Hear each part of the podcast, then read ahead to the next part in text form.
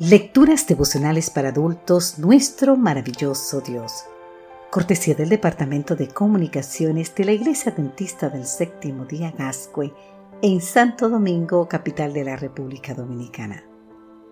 En la voz de Sarat Arias. Hoy, 13 de agosto, un reavivamiento o un tumulto. En el libro de los Hechos, capítulo 17, versículo 6 nos dice, esos que están trastornando el mundo entero ya han llegado acá. Leer nuestro texto de hoy, de Hechos 17, es casi como leer un titular de prensa en pleno siglo XXI.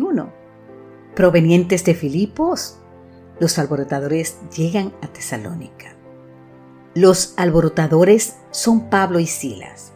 Durante tres sábados habían asistido a la sinagoga y habían declarado por medio de las escrituras que era necesario que el Cristo padeciera y resucitara de los muertos, y que Jesús era el Cristo. Uno no esperaría que la predicación de este mensaje fuera causa de problemas tan serios, pero el resultado fue una revuelta. ¿Por qué la predicación del Evangelio causó un tumulto en Tesalónica? El relato de la Escritura nos dice que cuando Pablo predicó al Cristo crucificado y resucitado, algunos de los que escucharon creyeron. Asimismo, un gran número de griegos piadosos y mujeres nobles, no pocas. En otras palabras, la predicación del nombre de Jesucristo alteró el estado de cosas en esa ciudad. Y eso es algo que los enemigos de la cruz no podían permitir. Ahora, la pregunta importante, ¿Podrían las cosas haber sido diferentes? Es decir, ¿podían Pablo y Silas predicar que Jesús murió y resucitó sin que nada pasara? ¿Podían predicar que Jesús es el Cristo y además el Rey sin que nada sucediera? La respuesta es un rotundo no, por la sencilla razón de que cada vez que el nombre de Cristo es predicado con el poder del Espíritu Santo, algo sucede.